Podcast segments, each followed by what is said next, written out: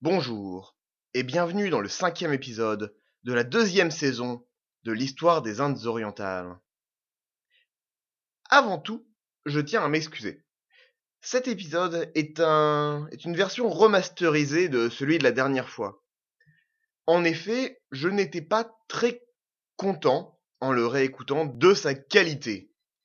J'ai en général à faire beaucoup d'efforts pour ne pas parler trop vite, c'est-à-dire que mon débit normal de parole c'est plutôt comme ça, ce qui pour un podcast n'est pas vraiment génial. Donc je fais beaucoup d'efforts pour parler moins vite, être plus compréhensible. Et en plus, au dernier épisode, j'étais assez fatigué quand je l'enregistrais, ce qui, pour ne pas engager un langage particulièrement fleuri, fait que c'était chiant à écouter. Ce sujet, la contre-réforme, je ne lui ai pas donné la verve dont il avait besoin, la verve qu'il méritait. Donc voilà, je vais écouter le réenregistrer tout simplement, faire quelques petites modifications pour mieux comprendre. Je m'excuse aussi du fait qu'il n'y ait pas eu d'épisode la semaine dernière, et on va un peu, de façon générale, ralentir le rythme. Pourquoi? Eh bien, j'ai une vie en dehors du podcast, aussi incroyable que ça puisse paraître, et mon boulot, qui n'a rien à voir avec l'histoire, m'occupe quand même pas mal et me prend beaucoup euh, d'espace mental, ce qui fait que j'ai été très fatigué et que globalement je n'ai pas eu le temps de faire mes recherches sur ce sujet nouveau. Bon. Néanmoins, j'ai aussi une surprise pour vous qui va venir, qui est, je vais vous dévoiler la surprise tout de suite, une interview avec le professeur Philippe Papin, qui nous éclaire sur le, la guerre civile vietnamienne dont on vient de parler pendant quatre épisodes. Il est extrêmement intéressant, tout à fait passionné, et j'ai suffisamment de matériel pour en faire deux ou trois épisodes très facilement. Il a parlé pendant une heure et demie et il y a quasiment rien acheté. C'est génial. Donc ça me prend pas mal de temps pour le remettre en forme, couper deux trois passages par-ci par-là parce qu'il y a beaucoup d'audio. Mais je pense que ça vous plaira beaucoup. Il y a deux trois théories que j'avais avancées, notamment sur Mac Dangzong en tant que représentant du confucianisme triomphant, qu'il démolit un peu. Mais écoutez, vu le nombre de sources disponibles, je fais de mon mieux et globalement, euh, c'est juste un plaisir à écouter. Je, le réécoute pour l'édition et c'est absolument génial. Sur ce, place au podcast. Considérez un homme, Jiménez de Cisneros, né en 1436 en Espagne.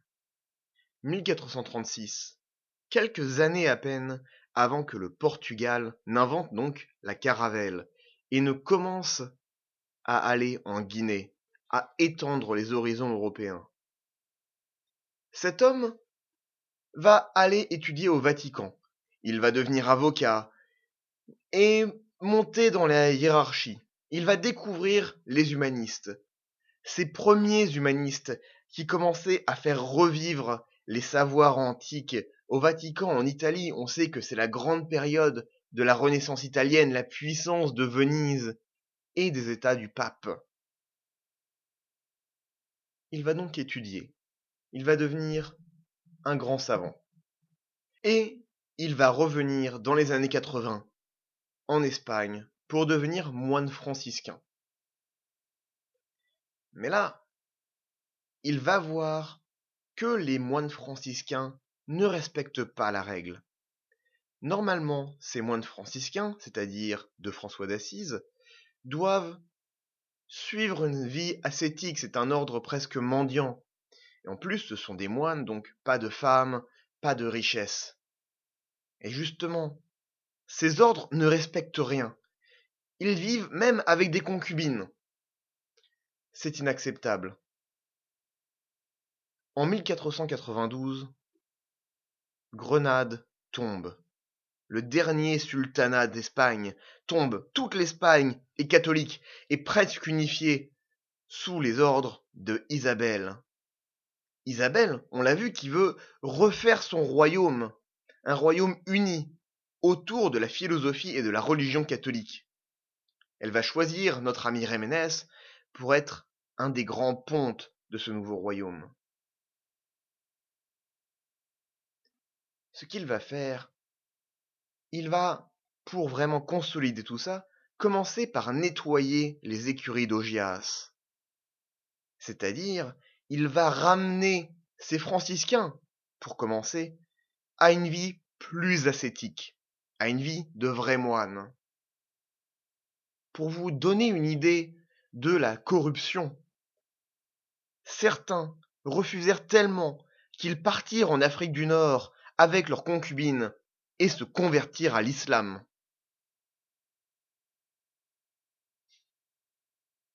Avec l'aide du pape, il continuera cette tâche d'assainissement et aidera à la conquête en Afrique du Nord. Il deviendra même régent du royaume à certains moments. Et il mourra en 1517.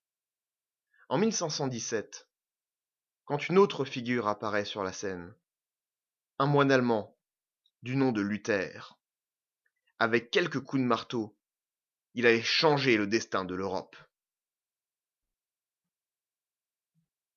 Mais vous allez me dire, quel est le rapport avec la colonisation? Qu'en a-t-on à faire des exploits certes impressionnants d'un cardinal espagnol?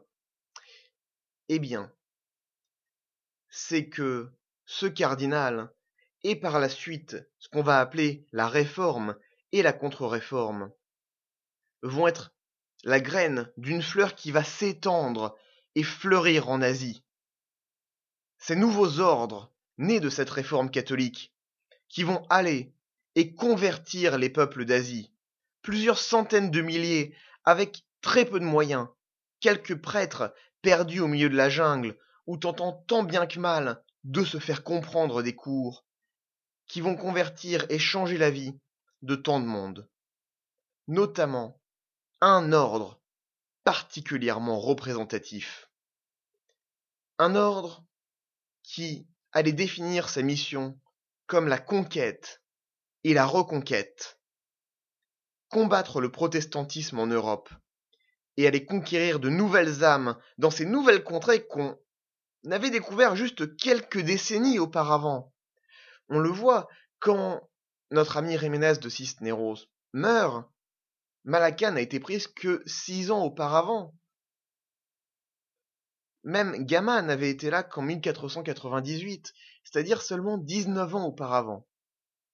Tout ce nouveau monde, peuplé de païens et pire, de musulmans, devait être converti et ramené dans la foi catholique. Pas pour un roi, pas pour un pays, mais uniquement pour la plus grande gloire de Dieu, ou en latin, ad majorem Dei gloriam.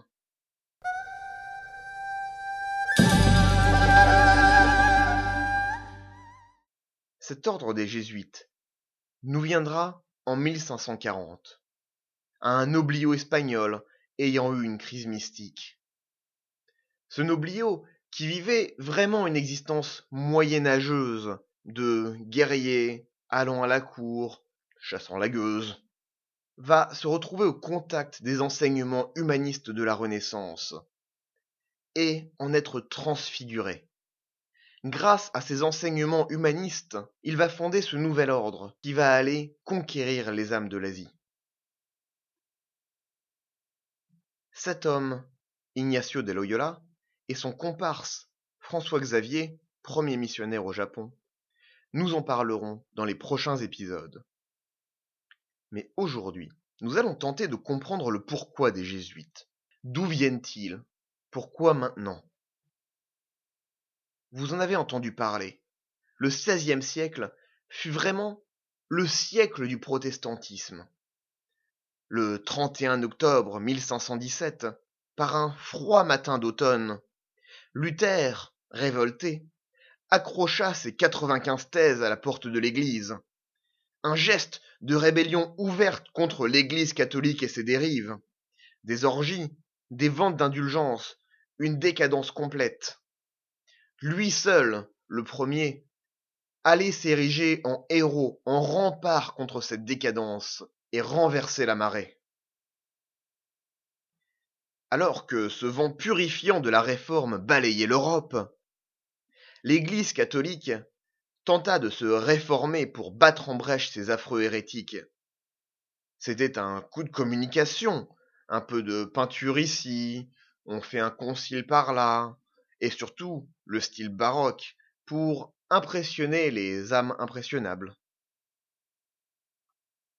Mais, comme vous pouvez probablement le deviner, cette version est fausse, fondamentalement fausse. On va commencer par un point rapide. Le terme même de contre-réforme. Historiquement, rappelons-nous que l'histoire de l'Église, et l'histoire de l'Église catholique en particulier, est un champ de bataille idéologique. On connaît tous l'histoire de Galilée allant au bûcher condamné pour hérésie. On sait moins que Galilée ne brûla pas. Il mourut de vieillesse à 77 ans, après une condamnation à résidence assez laxe. Alors, d'où nous vient ce mythe si persistant? Moi-même, j'étais persuadé qu'il était effectivement mort sur le bûcher. Eh bien, d'écrivains protestants, ainsi que de propagande anticléricale du XIXe, qui cherchait à discréditer l'Église comme une force rétrograde. Rappelons-nous quand même que la religion est un sujet extrêmement chargé. Eh bien, pourquoi cette tangente? Pourquoi est-ce que je vous raconte tout ça? C'est parce que le terme même de contre-réforme est un problème. Cela nous ramène à l'histoire de Galilée, mais aussi à la version de Luther que je vous ai racontée juste avant.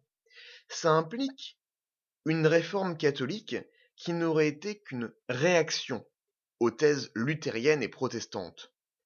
Une tentative désespérée, juste un coup de communication. Or, la réforme protestante fut un des symptômes et un catalyste, pas une cause de la réforme catholique. Elle fut un accélérateur, mais comme on l'a vu juste avant avec notre ami Jiménez, Luther n'a pas été un précurseur. Rappelons un peu le contexte. À cette époque, l'Église est une force séculaire importante, c'est-à-dire elle ne s'occupe pas que de religion, mais a aussi un ancrage dans la vie terrestre, avec des terres, du pouvoir et des obligations administratives. Ce pouvoir et cette sécurité de l'emploi, dans le cas des moines, attirent toutes sortes de personnages, certains plus nécessaires que d'autres. Ce pouvoir provoquait une certaine corruption dans certains cercles. On connaît tous les histoires d'orgies et de banquets des papes, et comme on l'a vu au tout début, le fait que des moines aient préféré partir avec leurs femmes et se convertir à l'islam, plutôt que d'être vraiment des moines, est relativement révélateur. On connaît aussi donc les histoires d'orgies et de banquets des papes, la grande richesse du Vatican, qui fut une des raisons qui poussa Luther à se détacher de la hiérarchie catholique. Néanmoins, imaginez une église complètement décadente, sans espoir de retour, et figée dans d'anciennes traditions vénéneuses, c'est se tromper complètement, et ne pas connaître l'histoire de l'Église. Dès le XIIIe siècle, on a eu par exemple François d'Assise avec l'arrivée des ordres mendiants. C'est un système qui ne s'arrêtait pas, comme on a pu le voir donc avec Jiménez de Cisneros, qui, en arrivant, a voulu réformer son diocèse. Il n'a pas attendu Luther, il n'a pas attendu la contre-réforme. Il l'a fait lui-même.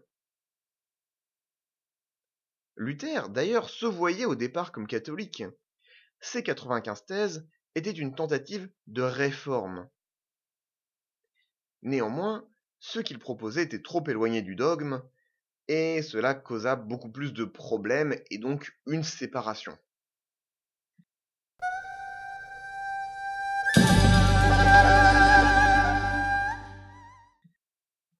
Les efforts locaux des cardinaux, comme Jiménez, allaient aboutir en 1545 au Concile de Trente, du nom de la ville où il fut tenu, et non pas le chiffre. Il dura jusqu'en 1563, 18 ans tout de même. Donc c'était des délégations qui allaient décider du futur de l'Église. Plusieurs points allaient en découler. Une grande emphase sur l'éducation. Il fallait des clercs qui savaient de quoi ils parlaient et qui pourraient convaincre du bien fondé de la doctrine catholique. Plutôt que de bêtement annonner leur catéchisme, ils devaient pouvoir impressionner par leur intellect et reconvertir les gens qui s'étaient convertis au protestantisme. Une clarification et une solidification du socle des textes sacrés. Ils allaient préciser ce qui était acceptable, ce qui devait être mis à l'index. Cela devait impliquer une plus grande loyauté à l'Église et au dogme. Enfin, une emphase sur le mysticisme et le culte des saints et des martyrs. Ces hommes et femmes, qui par leurs actions et leurs comportements pouvaient être touchés par la grâce divine.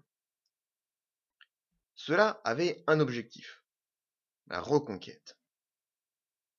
Le Concile de Trente voulait partir convertir l'Europe, consolider les terres catholiques, pour passer d'une croyance d'habitude qu'on fait par tradition, comme euh, je vais à la messe de Noël parce qu'on a toujours été à la messe de Noël, à une croyance de vraie foi, de conviction. Mais aussi convertir ce monde si vaste qu'on venait de découvrir. Si le concile avait eu lieu en 1545, il ne fut que la culmination d'efforts. Dès 1539, une bulle papale allait fonder les jésuites, sous les ordres de Ignacio de Loyola.